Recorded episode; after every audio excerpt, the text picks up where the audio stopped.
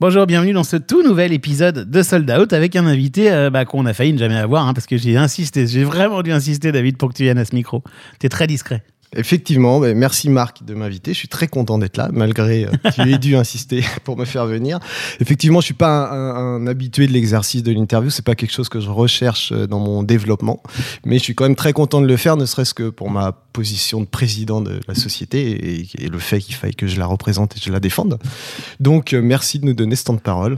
Ah bah trop bien. Et puis euh, surtout d'échanges et, et, et, moi j'ai vraiment insisté parce que euh, Allo Floride bon déjà c'est une boîte très inspirante dont on parle beaucoup. Mm -hmm. et, et, en plus bah, c'est une boîte qui a un modèle particulier. Euh, déjà sur le site vous vous définissez pas comme euh, boîte de prod. Par exemple vous dites que vous êtes une maison d'artistes et de créateurs de contenu culturel Effectivement, alors la boîte de prod, c'est vraiment la jeunesse d'Allo Floride, c'est le départ. Euh, on est tourneur avant tout, c'est le métier qu'on a appris avec mon associé euh, Thomas. Et puis, on a assez vite diversifié. J'imagine que tu auras plein de questions à me poser sur le modèle. Et on a diversifié autour de l'artiste, qui est quand même le nœud et le cœur de, de ce qu'on fait. Et toutes les activités qu'on va faire seront liées à l'artiste. Et en plus, évidemment, vous êtes indépendant, vous êtes libre et vous êtes euh, autofinancé. Enfin voilà quoi. On a commencé de 0-0 dans la cuisine de Thomas. On était deux, puis 3, 4, 5. On a commencé avec vraiment pas d'argent. Et euh, la liberté comme tu dis euh, c'est pour nous en tout cas une, vraiment quelque chose d'indispensable. Je sais plus quel grand philosophe disait euh, il n'y a pas de bonheur sans liberté. Mais il n'y a pas de, de, liberté sans courage. Donc c'est difficile aussi. C'est un vrai choix un positionnement l'indépendance euh, versus tout de suite se faire accompagner se faire entourer avec des fonds etc on est dans une époque où j'imagine que c'est peut-être un peu plus difficile que ça l'était il y a 40 ans. Tous nos grands modèles euh, les euh, doudous, euh, etc., qui sont des, des gens qu'on admire et qui ont des parcours incroyables.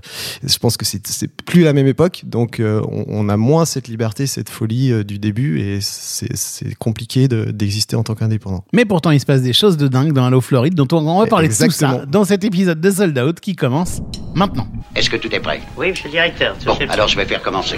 On parle de trajectoire de vie, on parle de carrière, on parle de, de choses vécues par, euh, par des professionnels du spectacle vivant. Parfois, je me demande ce que je fous dans ce métier. On parle de spectacle, on parle de spectateur, on parle de producteur, on parle de billets vendus. On parle d'humain, non? Je peux vous dire que Johnny Hallyday au Stade de France à côté, c'est un Playmobil dans un évier. Hein Sold Out. Sold Out. Le podcast de Delight. Le podcast de Delight. Je suis David Leblanc, président et cofondateur du groupe Allo Floride. Premier billet vendu. Alors, le premier billet vendu, ça devait être avec ma première euh, société, qui était en fait une association que j'avais montée avec Benoît Rousseau, qui était le programmateur de Point éphémère à l'époque.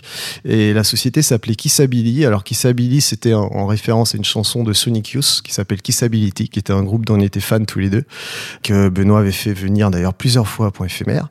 Et euh, on avait produit la cigale d'Hermandune, euh, groupe d'anti-folk parisien qui a eu quand même une belle période de succès. C'était des proches de, de, Benoît et on les avait accompagnés en tournée, puisque Kissabili était une boîte de tournée pendant quelques années. Dernier billet vendu Dernier billet vendu, ça doit être il y a quelques minutes. On vient de lancer les deux Olympiades de Bon Entendeur au mois de mai euh, ou d'avril, euh, et que ça, ça part très très fort, donc on est très content. Sold Out saison 5, épisode 7, avec David Leblanc, fondateur et président notamment d'Allo Floride, enregistré dans les bureaux de Delight en novembre 2023. Coucou David. Coucou Marc. Alors, tout va bien, quand même content d'être Tout va bien, très très content. Super. Bon allez, on va on va directement euh, se téléporter dans tes années lycée, d'accord? -hmm. Qu'est-ce qui se passait à ce moment-là dans ta vie? Le lycée, pour moi, c'était beaucoup de fêtes, beaucoup une grande bande de copains et, vraiment. Euh, euh, alors, si on peut même revenir un peu en arrière, j'ai quand même une enfance plutôt assez réservée, assez timide, petite euh, banlieue de province, rien à signaler. Et c'est vraiment l'arrivée en fin de collège et au lycée où je découvre le pouvoir de la musique, puisque j'étais guitariste et que j'avais des, des, groupes et de la fête, puisqu'on était une grande bande de copains et qu'on se rassemblait tout le temps et qu'il y avait plein de plein de moments festifs comme ça. Et, et c'est à ce moment-là où je, où je découvre que bah, c'est quelque chose qui m'anime et, et, qui pourrait me guider professionnellement dans, dans, les années futures. Mais ça reste une envie un peu lointaine. Au lycée, j'ai plutôt des bonnes notes. Forcément, mes parents m'orientent plutôt vers quelque chose d'une école d'ingénieur. C'est pas ce que j'ai vraiment envie de faire, mais je me laisse guider. Tu le fais quand même. Je, je le fais quand même. d'ingénieur. Je la fais, euh, fortement poussé euh, par mes parents. Ça se passe plutôt bien. J'ai des bonnes notes. Euh, il m'arrive une tuile de santé assez importante, euh, même très importante, qui m'éloigne des bancs de l'école pendant 8, 8 à 10 mois. Euh, et bon, je te fais pas le détail de cette histoire-là, mais euh, je t'en parle parce que c'est important pour la suite du parcours. Ce qui fait que quand j'en sors, j'en sors euh, différent, euh, très reconstruit, puisque je suis sur mes deux pieds et que j'ai envie de faire plein de choses. Et à ce moment-là, je me dis, bon, stop euh, les conneries, j'ai plus envie du tout de faire ce truc d'ingénieur, de travailler chez Thomson ou Valeo, je ne sais où. Euh, moi, mon truc, c'est la musique. Alors, à ce moment-là, c'est plutôt la musique électronique, les musiques actuelles, euh, le rock, la guitare et la musique, euh, et la musique festive. Et je me dis, bon, il faut que je fasse quelque chose. Et j'entame un grand virage à 180 degrés, où là, évi- évidemment, tout le monde prend un peu peur dans la famille puisque bon, on change de, on change d'orientation. Pourquoi à ce moment-là? Et en même temps, on comprend euh, les raisons. Et donc, euh, par quoi je commence? Je fais un diplôme d'université à Angers de patrimoine artistique, mais surtout, je commence à m'investir dans, le- dans les milieux culturels. On est en quelle année là à peu près? Euh, on est en 2000, de- 2000 ouais, je pense, de- dans ces eaux-là, Ok. 2000-2001. Par exemple, je vais au Shabada et euh, je pousse la porte du Shabada. Il y a une association qui se crée qui s'appelle Mélanger, pour Mel et Angers, petit jeu de mots, et qui produit un festival tous les ans, plutôt pluridisciplinaire, qui est un festival étudiant. Je prends la présidence de ce festival, on fait une édition, euh, c'est génial, et là je découvre vraiment ce que c'est d'organiser un événement euh, culturel de A à Z, en dirigeant les équipes et en, recevant le public et en ayant cette formidable récompense de voir les gens euh, heureux le soir même. Donc là, ça y est, et- tu chopes le virus. Je chope le virus, je, je découvre un peu le fonctionnement de l'industrie. Alors c'est marrant, c'est des anecdotes. J'ai un souvenir de Eddie de Ward qui est venu avec son groupe. Qui était dans le podcast euh, y a très peu de temps. Ok, et qui, est, qui est venu avec son groupe Abstract euh, Kilogramme qu'on avait programmé en tête d'affiche du festival. Ah, parce qu'il joue lui. Euh, il jouait ce soir-là, ouais. Et euh, j'ai souvenir de lui faire le chèque euh, à 2h du matin, euh, complètement aviné, de le voir un peu flou. Et euh, c'est- des souvenirs comme ça du début du métier. Et je me souviens aussi de la morale de, de Stéphane Martin le lendemain du, du Shabada, qui est le programmateur du Shabada, qui nous avait un peu sermonné parce qu'on avait mis le bazar un peu qu'on s'était pas tenu de manière très professionnelle. Et c'est vrai qu'on avait un peu lâché les chevaux sur cet événement. C'était assez marrant. Mais bref, j'ai le virus. J'ai le virus et je me dis, Hum, ça c'est intéressant. Non, parce que t'as l'air tout sage comme ça. Et ouais, je, ouais, je- te dis, j'ai plutôt une enfance plutôt sage. euh, Ouais, ouais, ouais. Plutôt, euh, mais euh, quand on allume, quand on réveille la bête, je peux, je peux me laisser aller. Bah, la fête et l'alcool aidant, évidemment. Hélas, avec Euh, modération. Et donc, à ce moment-là, mon envie forte, c'est. Alors, je fais un stage aussi parce que j'ai un bagage de musique classique. J'ai fait de, de la clarinette, du piano, etc., que je continue à faire. Et je fais un stage à l'ONPL, l'Orchestre National des Pays de la Loire, Ah pendant oui. six mois, qui se passe super bien au service production. Euh, J'adore vraiment, ça m'intéresse. Il me propose un CDI à la fin. Pff, en fait, je, je- je refuse parce que je me dis non, j'ai pas envie. Parce que mon truc, c'est pas, c'est pas. J'adore la musique classique, mais moi, j'ai envie de bosser dans la musique actuelle. J'ai envie de bosser dans l'électro, si possible. Et donc, euh, je, je, je veux aller à Paris. Donc, euh, je fais un peu le choix de monter à la capitale et de refaire une énième année d'études, un DESS euh, Ah ouais. d'administration de la musique. Bah, c'était un peu un argument pour monter à Paris, de dire bon, j'ai trouvé toujours un rassurer ta famille. Quoi. Sûrement. Ouais. Euh, j'ai, oui, plutôt que de partir seul comme ça à l'aventure. Et donc, je trouve mon premier stage suite à ce, ce DESS à Main d'œuvre, qui est un grand lieu euh, polyvalent, euh, pluridisciplinaire, qui fait des résidences d'artistes, de la diffusion. Et là, c'est une claque énorme pour moi. C'est vraiment extraordinaire. Et là, tu fais quoi Plutôt de la prod? Je fais plutôt de la prod. En fait, j'assiste Benoît Rousseau, dont je t'ai rapidement parlé tout à l'heure, qui était mon, du coup mon associé sur Kissabili, qui est mon maître de stage, premier, euh, premier maître de stage, premier mentor même, puisqu'il il me fait découvrir toute cette scène magique euh, de l'anti-folk, euh, d'Herman Dune, de Bonnie Prince Billy, de Teenage Fan Club, tous ces gens-là, qu'il fait venir sur son festival Mofo et je l'assiste pour ce festival. C'est l'objet de mon stage.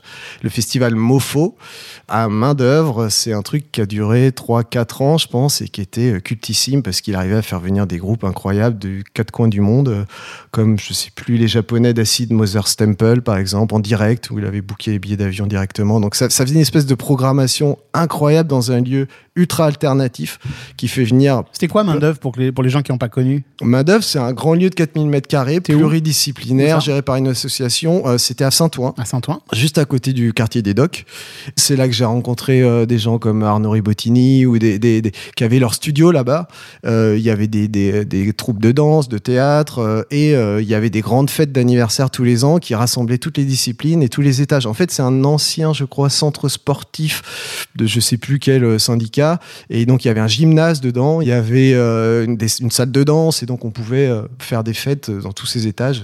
Mais est-ce que c'est pas là aussi que tu as, compris que finalement c'était génial de mélanger plein de Ah bah choses si, et, si. et de pas faire avoir un seul métier et de mélanger différents trucs en fait? Ah, Peut-être, alors c'est de manière inconsciente, mais en tout cas, oui, cette pluridisciplinarité et le fait qu'il y ait tous ces gens qui se mélangent, il y avait la cafette au milieu, euh, tout le monde se retrouvait le midi, euh, Arnaud Raibotini sortait de son studio, les danseurs également, tout le monde se, tout le monde se parlait, ça, effectivement, ça crée une émulation qui est, qui est inoubliable. Là, on est en 2005, 6 par là, hein, c'est ça? Euh, ouais, même avant, je pense, petit peu 2003, avant ouais, Ok. 2003, 4. Après main d'œuvre, alors, euh, Benoît Rousseau est le, est, le, est le programmateur de Point Éphémère à Paris également, en Voilà. plus de main d'œuvre. Et c'est un lieu qui cartonne dans le dixième, qui vient d'ouvrir. Exactement. C'est le long du canal, quai de Valmy. Et euh, il se trouve qu'il y a une place de régisseur qui se libère. C'est celle de Pierre Blanc, euh, qui aujourd'hui s'occupe de Talent de Boutique, donc Mmh. le tourneur de L'Homme Pâle et de bien d'autres. Et qui, qui lui, bah, justement, quitte euh, Point Éphémère pour partir à l'aventure de développement de sa boîte qui s'appelle On Air Prods à l'époque. Il s'occupe notamment de toute la scène électronique euh, française qui, qui monte et qui explose à ce moment-là, Institube euh, et puis Headbanger, donc euh, Justice, euh, etc. Énorme. Et- Ah, c'est là, euh, ce petit réseau tout bouillonne quoi. Tout bouillonne autour de Point Éphémère. Lui, il monte, il part monter sa boîte et moi, je, je saute sur l'occasion pour dire à Christophe Pasquet, je veux absolument aller là-bas, je veux aller à Point Éphémère. Donc c'est quelques mois de négo parce qu'il me trouvait bien à main d'œuvre, mais j'arrive à obtenir le truc et je me retrouve régisseur général de Point Éphémère. D'accord. Donc là, on est toujours dans les métiers de prod. On n'est toujours pas dans le oui, booking. non, hein, non, alors on est même euh, spécialité. prod presque technique, puisque de la régie, c'est quand même euh, en- en- entre les deux. C'est, c'est, euh, je, je m'occupe quand même vachement aussi de, bah, de la gestion des équipes techniques, du matériel, de la maintenance, etc. Et j'aime beaucoup ça, et ça m'a vachement appris pour la suite, hein, parce qu'après, quand tu sais lire une fiche technique, tout va, tout va plus vite, tu sais combien tu peux vendre un artiste, parce que tu sais ce que ça coûte. Ouais. bon, tout ça, c'est des compétences précieuses ensuite. Et donc, point éphémère, euh, éphémère, bah, là, c'est vraiment le, le- le moment où je, je rencontre, je fais mon réseau, vraiment de l'industrie. Bah, c'est à l'époque, euh, alors là, c'est 2006, je pense, 2007. C'est là que je rencontre euh, tous les gens de nous production à l'époque. Donc, euh, bah, aujourd'hui, Mathias, qui est chez La Nation, ou, ou Doudou, chez Radical, ou tous les gros producteurs du tout le moment, monde, alias, voilà, je rencontre tout le monde, mais à ma position de régisseur. Je suis Ouais. le régisseur, je suis pas oui. identifié comme un, comme, comme comme quelqu'un qui est dans le game business. Mais je les rencontre quand même et je fais, je fais des relations, etc. C'est la preuve que ce métier est avant tout humain. Parce que Ah bah bien sûr. quelle que soit ta casquette, finalement, tu, tu noues quand même des liens. il y a cette possibilité dans ce métier-là. Si tu as envie et que tu as vraiment envie de défoncer des portes et d'aller voir les gens, de, de les surprendre par ton euh, bagou et ton, ton initiative, et, et ça séduit encore les gens aujourd'hui dans ce business, en tout cas des gens comme moi qui, qui, qui ont Bien le sûr. même parcours. Et donc je pense que c'est encore possible. Et donc à ce moment-là, au point éphémère, bah donc je rencontre tous ces gens-là, mais, mais je suis régisseur et donc euh, je- je- Benoît euh, a quand même un réseau artistique incroyable autour de, de son métier de programmateur et on, on discute de monter pourquoi pas une petite agence de booking puisqu'il y a des artistes comme Herman Dune qui lui demandent de le faire. Ça veut dire quoi le booking? Pour, les gens qui nous écoutent, qui savent Eh ben, pas c'est exactement. simplement être agent d'artiste, un peu comme euh, tu vois dans 10% dans la série de cinéma. C'est ça. Euh, Tu représentes Herman Dune, par exemple, c'est de lui Exactement. trouver des dates. Pour lui trouver des dates Et tu en prends un France et à pourcentage sur ce que tu l'étranger. arrives à vendre. Voilà, exactement. Alors, c'est à différencier du métier de producteur de spectacle où là, tu vas investir sur l'artiste, faire Et prendre euh, des risques. Et prendre des risques. Euh, L'agence de booking, c'est de la vente et puis de la commission. Donc, c'est c'est quelque chose de plus sécurisé, hum, mais qui peut être important pour le développement de carrière puisqu'il faut quand même faire les bons choix de placement, euh, etc., au bon prix. Et donc, on commence cette agence et là, c'est c'est- c'est super parce que Benoît est quand même très en place et, il y a, et, et on- donc on a Herman Dune et on a aussi toute la scène rémoise euh, électronique euh, à l'époque qui marche fort avec euh, Yuxek notamment, qui a été Ouais. quand même quelqu'un de très important dans, dans tout le parcours que j'aurais eu après. Euh, Brodinski, The Shoes. donc on a un petit roster comme ça. Ça, ça, ça se passe Roster, très bien. c'est les artistes que tu vends, C'est la liste d'artistes, le que tu catalogue représentes. que je représente, exactement. Il se passe que ça marche très fort, qui s'habilise, c'est une association, hein, donc c'est pas quelque chose qui nous dégage de l'argent, mais ça marche très fort. Et ça marche même un peu trop fort, et du coup, nos artistes marchent bien, et bah, il se passe ce qui se passe souvent dans, dans ces métiers, la concurrence arrive, et y a, et il y a, euh, nos artistes se font un peu, euh, se font séduire par d'autres agences plus grosses que nous. Qui Et leur promettent plus de dates dans des plus belles bah salles. ouais, et qui ont plus de moyens pour le faire et qui objectivement sont meilleurs que nous, il n'y a pas de doute là-dessus. Euh, et c'est notamment le cas de, de Savoir-faire à l'époque qui est en train de se monter, qui est vraiment devenu un empire dans les musiques électroniques, pour lequel j'ai ensuite travaillé par la suite, et qui notamment propose à Yuxek et Brodinski euh, de les rejoindre. Alors ça, ça, met un coup au moral de Benoît euh, assez important à ce moment-là. De toute façon, il commençait à se dire qu'il était davantage fait pour être programmateur que, que agent, que c'est quand même un métier un peu plus, faut aimer les gants de boxe et euh, Ouais. le programmateur, t'es quand même plus copain avec tout le monde, t'es l'ami des artistes, t'es dans la- t'es vraiment dans la construction choisis. artistique. Tu choisis, il y a moins de conflits a priori que, que dans le booking. Et donc il, il me dit je veux arrêter. Donc je dis bon ok très bien, on arrête, je veux pas le faire tout seul sans toi, c'est pas. Euh, et donc euh, moi je, je dis à point éphémère par contre cette aventure-là m'a donné envie de faire autre chose. Et donc je prends un peu ma liberté et euh, je deviens intermittent du spectacle. Je continue à être régisseur à point éphémère. Ouais, courageux quand même, hein, parce que du coup, tu, tu, tu quittes un confort. du coup. Ouais, ouais, alors bah, c'est un peu. euh, pour le coup, j'ai jamais eu, trop peur de ça. C'est un peu la même chose que quand je quitte Angers ou mon école ou mon machin. Je, si je sens que je suis au bout du- d'une histoire, il faut que je, faut que je switch. Mais ça, c'est intéressant parce que parfois, moi, je rencontre des étudiants, des étudiantes qui ont un peu peur de pas euh, y arriver, il de, faut de pas- perdre un peu de temps, de pas avoir sûr un job tout de suite. Autant j'ai des, des défauts de pas trop aimer le risque ou de pas vouloir être un gambler ou sur, sur des grosses prods ou ce genre de choses. Autant il faut vraiment pas avoir peur, il faut se faire confiance. Si on sent qu'on est au bout d'un, euh, d'une histoire, il faut faire, il faut, il faut sauter dans le vide et, et franchement, ça paye euh, en général. Donc, tu redeviens intermittent. Je euh, redeviens intermittent. Et donc là, Yuxek, qui donc vient de partir chez Savoir-faire, Ouais. dit à Antoine Kraft, qui est le fondateur, euh, cofondateur, ils étaient plusieurs associés, mais fondateur de l'agence de booking de Savoir-faire, qu'il aimerait continuer à travailler avec moi d'une façon ou d'une autre. Et donc, bah, ce qui me... il y a le seul poste disponible, c'est celui de régisseur de tournée. Ah oui. Donc, je deviens régisseur de tournée Yuxek. Bon, c'est la sortie de son premier et ensuite de son deuxième album. C'est incroyable. C'est vraiment le, le- le gros moment de succès aussi pour lui. Donc, on fait le tour du monde. On va à New York, au Japon. Pour moi, c'est aussi des années de construction euh, géniales où euh, on voyage.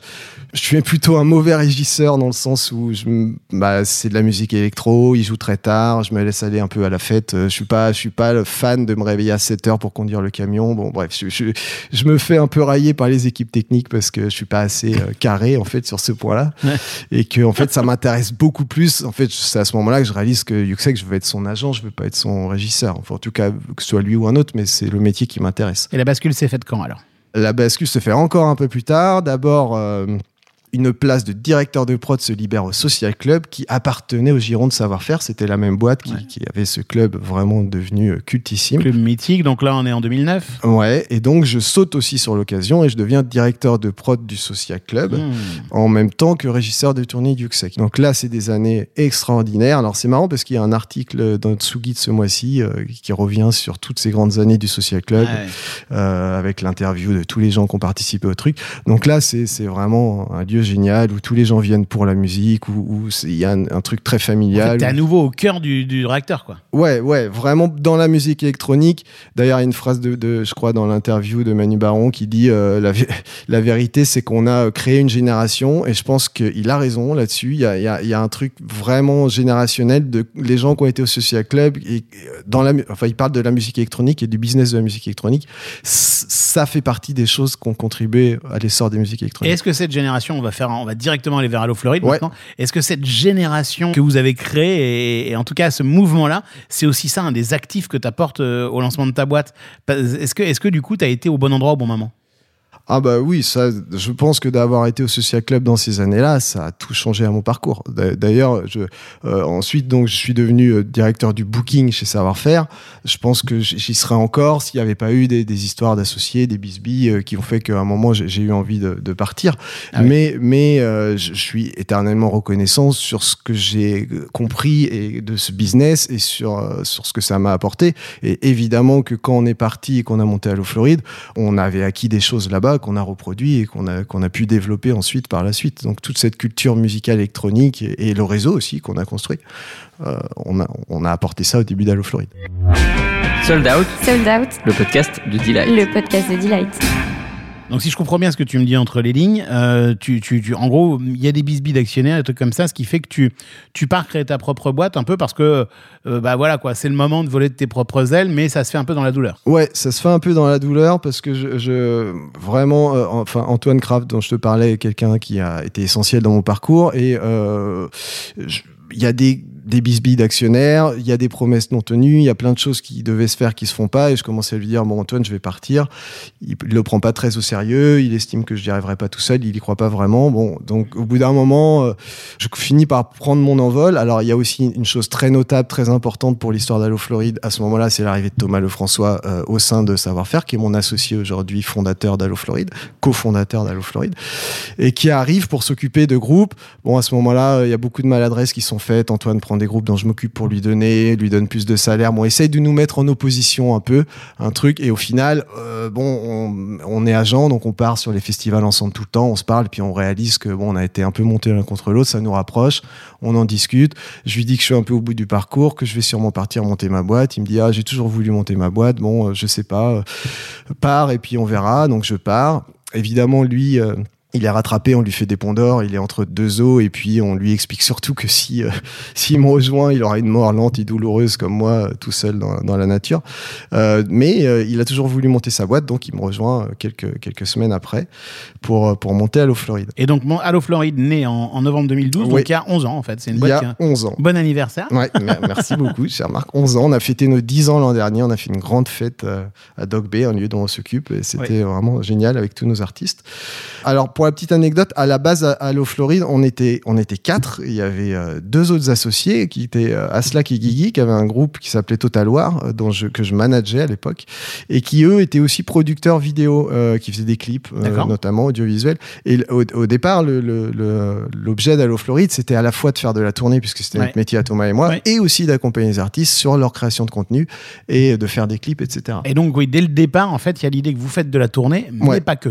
Surtout pas que, parce que on est dans les années, alors là, 2012, Live Nation vient d'arriver en France, tout le métier commence à paniquer, la, la concentration est euh, dans toutes les bouches, et euh, on se dit que faire que de la tournée en indépendant avec euh, 10 000 euros dans les poches, euh, c'était euh, compliqué, donc on essaye de se trouver une, une singularité, euh, de, euh, d'avoir un espèce d'avantage concurrentiel, enfin on essaie de trouver un modèle qui, qui nous permette de subsister. Et ce, ce- ce- cet avantage concurrentiel, c'est de faire plusieurs métiers qui se répondent les uns les autres. Ouais, alors c'est d'abord, avant tout, une, une niche musicale. Euh, Voilà. c'est, on vient de la musique électronique et au sein de la musique électronique, on est assez pointu dans, dans la connaissance des artistes et tout. tu Donc la ça- définirais comment cette niche Sans musique électronique ou encore plus pointu que ça? Oh, musique électronique, non, au sens large, mais euh, on- on- à l'époque, on faisait beaucoup de bass music, par exemple, et beaucoup d'artistes internationaux, ce qu'on fait beaucoup moins maintenant. Euh, mais ça commence par là. Ensuite, ça commence par euh, une capacité de booker aussi à l- à- à- en dehors des frontières, de, de- un peu d'internationalisation, de pouvoir sortir nos artistes de France. Ça, c'est un truc qu'on a aussi appris euh, chez Savoir-faire. Euh, voilà, globalement, on commence là-dessus. Globalement, vous commencez là-dessus sur le savoir-faire euh, vraiment de, bah, de tournée, de booking, et très vite se rajoute la couche en- entre guillemets artist services quoi. Exactement. Service aux artistes qui est du management ou de l'accompagnement et encore autre chose dont on va parler tout à l'heure. Mais tu, artist services, c'est quoi et pourquoi? Alors, de, la volonté d'accompagner l'artiste au-delà de la simple tournée, ça a toujours été euh, fondateur dans Hello Floride. On s'est toujours dit que bah, dans, les avantages concurrentiels dont on parlait, ça en faisait partie. Fallait qu'on rende le service, même si c'était pas formalisé par un contrat ou par euh, un deal, euh, de- d'être présent au-delà de juste la tournée. Donc, les conseillers sur la carrière en général. On, a commencé Hello Floride avec rien, hein. donc avec des petits artistes qu'on a construits progressivement. Et, et, et donc, on allait au-delà de- de- du service de tournée. Donc, Mais ils ont déjà plein de gens autour d'eux, les artistes. Non, ils ont un Ah manager. bah non, pas toujours, Ils ont leur label. Alors tu me racontes ça parce que j'ai l'impression qu'ils ont. Enfin, Ah bah, tu, on peut signer tout, tout type d'artistes. Euh, Il y a des artistes qu'on signe et qui n'ont pas ou peu d'entourage. Maintenant, on le fait beaucoup moins parce qu'aujourd'hui, on est plus établi et qu'on a besoin de l'entourage pour construire l'artiste et que c'est plus difficile pour un tourneur de, de, de pouvoir développer un artiste seul. Mais à l'origine, on avait beaucoup d'artistes, encore très peu euh, accompagnés et on a commencé à sortir des EP euh, de manière euh, comme ça indépendante, juste pour- à leur demande en fait. Euh, Thomas, il a toujours voulu être manager également. Il fait du management aujourd'hui au sein d'Allo Floride. Et donc, on a mis cette couche de management euh, très tôt dans le développement d'Allo Floride. Donc le- les, services que vous rendez aux artistes, c'est management. Ouais. Euh, vous êtes manager. Alors, tu parles du passé ou d'aujourd'hui? Bah, ouais. les, les deux Ouais, en fait. Dans ouais. le modèle d'Allo Floride, historiquement, puis aujourd'hui, c'est devenu quoi? Historiquement, c'est tournée, euh, création de contenu et puis du management. Du management euh, avec quelques groupes. Mais euh, la difficulté, c'est que ça prend du temps et qu'on peut pas tout faire. Et que le risque exactement. quand on se diversifie, c'est toujours c'est la dispersion. D'ailleurs, on a pas mal de concurrents qui, qui sont forcément un peu servis de ces arguments et c'est c'est c'est de bonne guerre. Qui disait vous faites un peu tout mal. Quoi. Ouais, vous faites un peu tout mal, quitte à faire plein de choses. euh, Enfin, autant faire une chose bien que plein de choses pas bien. Donc nous, la réponse à ça, c'était qu'à chaque fois qu'on a étendu le modèle, on s'est on s'est entouré en fait, puisque euh, aujourd'hui à Floride, il y a quatre sociétés euh, et à dans chacune, enfin, il y en a trois principales. Dans chacune, il y a un actionnaire différent qui est opérationnel et qui est le patron de la boîte et qui a une compétence propre. Euh, Ouais. Aujourd'hui, euh, Thomas Pfaff, qui est sur la partie euh, artist services justement, est manager d'artistes et a pu développer avec nous le publishing et le disque parce qu'il avait cette compétence que c'est son métier. On n'aurait pas pu le faire Thomas et moi tout seul et cumuler les casquettes. Donc au bout d'un moment, effectivement, on devient davantage des entrepreneurs et on- des agrégateurs de talents que, que nous-mêmes vouloir garder un métier euh,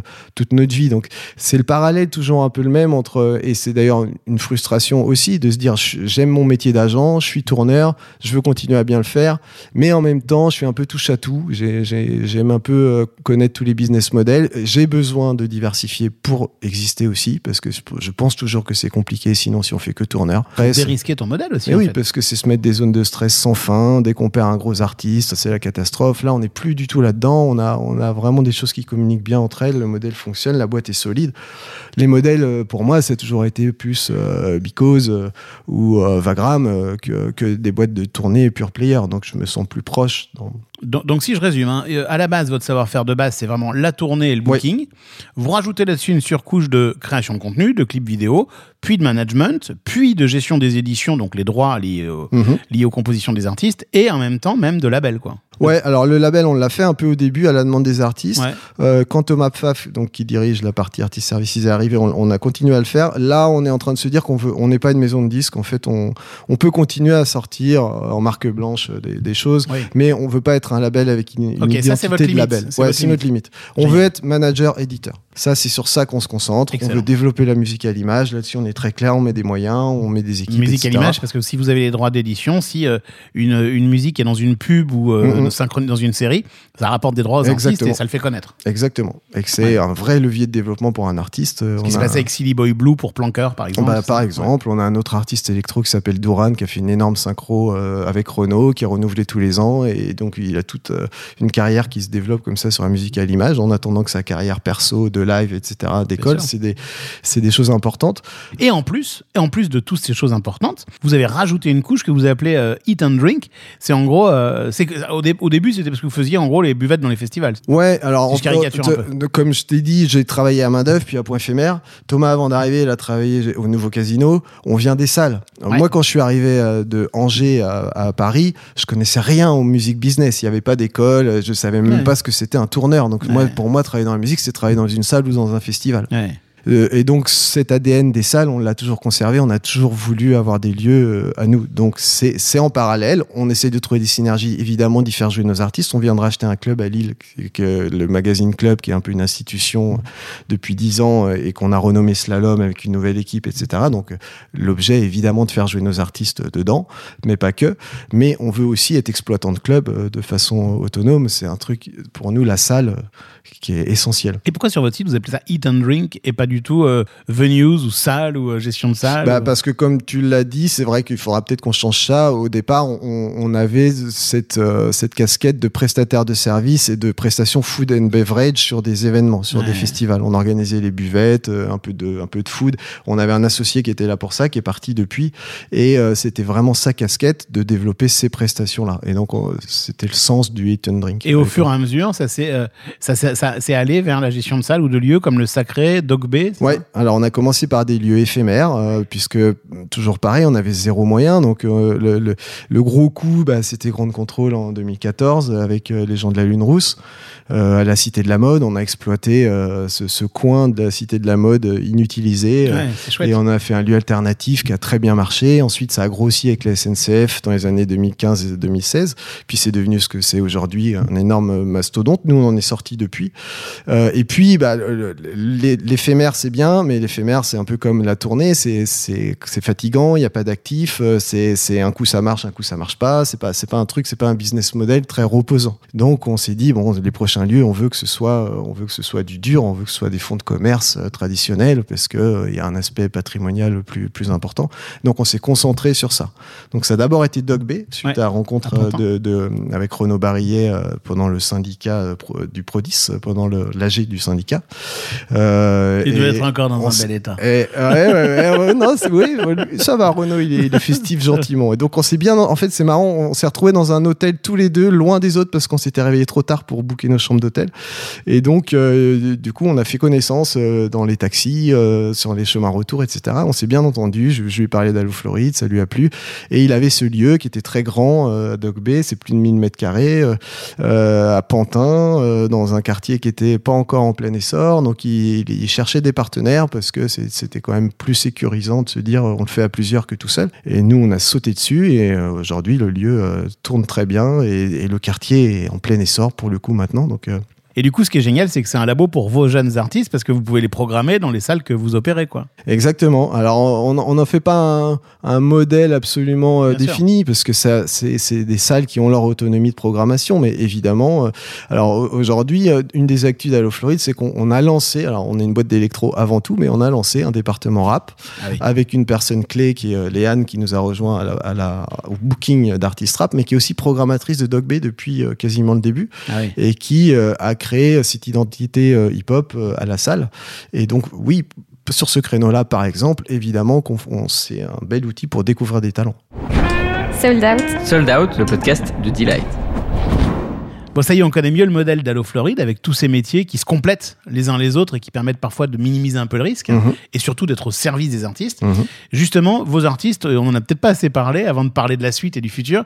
Euh, Vos artistes, c'est quoi? C'est euh, essentiellement Bon Entendeur, Offenbach, Étienne de Crécy et plein d'artistes en développement ou, euh, ou euh, que- que- comment tu qualifierais ton roster? Ah bah si, bien sûr, c'est ceux que tu as cités. C'est d'abord la musique électronique, Ouais. effectivement, avec des headliners comme Offenbach, Etienne, euh, Bon Entendeur. Il y a plein d'artistes en développement, mais c'est pas c'est pas que de la musique électronique. Je t'ai parlé du département rap euh, ouais, qui est en ouais, train ouais. de se développer avec euh, Woody, euh, notamment rappeur Ouais. 77 qui Ouais. est en plein carton. On va lancer un Olympia qui, qui devrait marcher. Cécilie Boy Blue. C'est qui fait adore. de, la pop anglaise, qui n'a rien à voir avec avec la musique électronique, même s'il y a une proximité naturelle. En fait, on, on veut pas être juste une boîte d'électronique, on veut rester les plus forts en électronique. Ça, c'est Ouais. très important. Mais euh, quand on est tourneur et qu'on aime la musique, on peut évidemment élargir le catalogue à plein plein de sphères musicales. Euh, justement, comment donc euh, je dis- vous êtes libre, vous êtes indépendant, Oui. vous marchez selon vos coups de cœur avec ce modèle très particulier. Euh, est-ce que, enfin voilà, comment comment tu vois la suite? Est-ce que est-ce que le marché est saturé? Est-ce que c'est de plus en plus dur de booker les dates? Comment tu vois la suite? Est-ce que ça passe nécessairement par l'international? Enfin, Et ben, ça tombe bien que tu poses cette question, puisque oui, on a fait le constat que, en tout cas, en- si on parle de la tournée, le marché devient saturé. Euh, en tout cas, nous, pourquoi? on a, Tu peux nous partager ce constat C'est intéressant. Alors nous, on a très tôt arrêté le booking d'artistes internationaux. Enfin, on en a encore hein, et on en fait encore, mais on en fait moins qu'au début. Au début, c'était vraiment là-dessus que notre modèle était basé. Mais avec l'arrivée des gros groupes, euh, ça devient de plus en plus compliqué de lutter euh, face à des systèmes d'offres qui nous mettent dans des, dans des fragilités économiques. Donc, on, on a recentré sur du catalogue français et le catalogue français en France, c'est bien, mais surtout le catalogue français à l'export, c'est Mmh. encore mieux. Et donc, un, un de nos gros enjeux actuellement, c'est quand même l'ouverture des frontières. Et là, on vient de lancer justement une agence qui s'appelle euh, AFA, AFA, euh, Allo Floride Agency, tout simplement, qui est une agence de booking, vraiment de booking international, dédiée à nos artistes français, mais pas que. On va À signer l'export. à l'export. En dehors des frontières. Donc on a Allo Floride Production qui est vraiment la boîte qui va accueillir des internationaux et développer nos artistes en France. Mais AFA, c'est vraiment l'agence à l'anglaise, comme le sont les agences anglaises. Euh, En fait, le modèle classique, c'est qu'un tourneur français, quand il veut exporter son artiste, il va faire appel à une agence anglaise qui va sous-traiter le Bien booking. sûr. Et euh, nous, on aimerait aller au-delà de ça, et on pense qu'on a la capacité, surtout sur le clubbing, sur le live, c'est encore autre chose. Quand Ouais. on a une tournée organisée avec des, des, des, des camions, etc., c'est plus compliqué. Sur le clubbing, quand il s'agit d'aller booker des DJ dans des clubs, on n'a pas besoin du tout des Anglais. Ce qui se passe, c'est qu'en plus, euh, souvent on est en fond de catalogue, puisque quand c'est des grosses agences, on est content d'avoir un gros agent, mais il va moins bien travailler si c'est un petit artiste pour lui. Alors que pour nous, c'est un gros artiste. Pour nous, c'est important de- d'exporter Étienne de Crécy ou des gens comme ça. Donc, on estime qu'on va mieux travailler euh, pour nos artistes en faisant ça. Donc oui, pour répondre à ta question, l'export, c'est un des, un des gros enjeux pour nous. Euh, je- Vous allez le faire à votre manière, comme vous avez fait depuis le début, c'est-à-dire en essayant de grandir euh, à chaque fois qu'il y a un besoin, quoi, de, de garder une taille humaine, mais d'embaucher d'internaliser les, les, Ouais, ouais, les ça c'est important. Bah oui, on c'est pour ça que je me est- permettais de On est t'interrompre. tous un peu euh, d'accord sur ça. On n'a pas envie d'être 70. euh, Enfin, moi, je tiens à garder une taille et une, une fluidité dans, êtes- dans les prises de décision. On est une trentaine aujourd'hui Et même, hein. ça me paraît déjà un seuil haut. Mmh. Euh, J'ai envie qu'on garde un esprit quand même assez proche de famille où les décisions vont vite, où les gens se parlent, où les gens se connaissent. C'est quand même pour moi c'est essentiel. Euh, et donc le, le modèle il est solide aujourd'hui. Les lieux euh, bah, nourrissent euh, un peu euh, les artistes, etc. Tout, tout, tout fonctionne bien. Euh, économiquement on, on est bien, donc j'ai pas d'inquiétude sur la suite. Donc euh, ce qui est bon Bravo. signe, ça, ça veut dire que ça se développe. Faire rentrer des partenaires, c'est pas à l'ordre du jour. On sait pas comment ça se présentera. Euh, moi, je sais que j'ai un vrai truc de, de besoin de, de prendre des décisions et de pas avoir de compte à rendre et d'être libre dans mes choix. Donc Comme je te comprends. ça, c'est un, un- pour moi, c'est un, c'est un frein à l'entrée de partenaires majoritaires, en tout cas. Et de toute façon, on n'en a pas besoin pour le moment. Ça, ça, ça se passe très bien euh, pour nous. Est-ce qu'au fond, un de vos plus gros risques, c'est pas de perdre des artistes que vous avez mis des années à développer? Ah bah ça c'est le risque de tous les tourneurs et c'est justement pour ça qu'on s'est diversifié. Ça veut dire que effectivement quand ton modèle repose sur deux gros artistes, qu'il n'y a pas de contrat euh, solide puisque c'est le cas dans la tournée, c'est quand même le tourneur, le, partenaire le plus facile à éjecter quand on est artiste et qu'on veut changer l'entourage. C'est arrivé à tous les tourneurs du monde de perdre des artistes. Donc des fois euh, c'est pas grave et des fois ça peut faire mal quand il y a 20 ou 30% du chiffre d'affaires qui s'en va. Aujourd'hui, on n'a plus du tout peur de. Enfin, moi, j'ai plus du tout peur de perdre un artiste, puisque euh, déjà, on est, ça n'arrive pas. Globalement, euh, le service est rendu, ils sont contents, ça se passe très bien. Mais, mais euh, on a des lieux qui tournent, on a des éditions sur des trucs, on, a la tournée, on tout se mélange, et au final, bah, même nos headliners représentent finalement des pourcentages assez réduits de notre chiffre d'affaires. Donc, il n'y a plus quelqu'un qui représente 40% de, de notre chiffre, comme ça a pu être le cas au début. Et puis toi, en plus, j'ai l'impression que tu, tu, tu t'accordes en soi tout particulier à suivre l'artiste, pas seulement quand il est en tournée aussi, pour arriver à discuter avec lui et déjà à préparer la suite quand la tournée s'arrête. Bah, c'est un peu ça aussi dans le modèle de, départ. Effectivement, si on est que sur la tournée, une fois que la tournée se termine, on perd un peu le lien avec l'artiste. Et c'est là qu'il peut se passer aussi des, éloignements qui font qu'au retour de la tournée, des fois le manager va se dire bon bah on va on va changer d'air. Euh, c'est souvent le bouc émissaire, le tourneur quand ça se passe mal sur une carrière d'artiste qui stagne un peu. C'est assez facile de remercier le tourneur. Et ça se passe souvent dans les entre-tournées, pas au milieu d'une tournée qui, qui, qui, a, lieu puisqu'on est dans le feu de l'action. Et donc, ce moment de pause entre deux tournées est effectivement important de maintenir le lien et, et le management permet ça sur des artistes, bah, par exemple comme Bon Entendeur qu'on relance. eh bah, ils ont moins tourné ces temps-ci, mais euh, il y avait quand même une relation de management quotidienne euh, avec Thomas, etc. Et donc, ça, ça crée des rencontres, ils viennent au bureau, enfin, il y, a- il y a des discussions qui se créent et il y a un lien qui se maintient tout le long du, du parcours.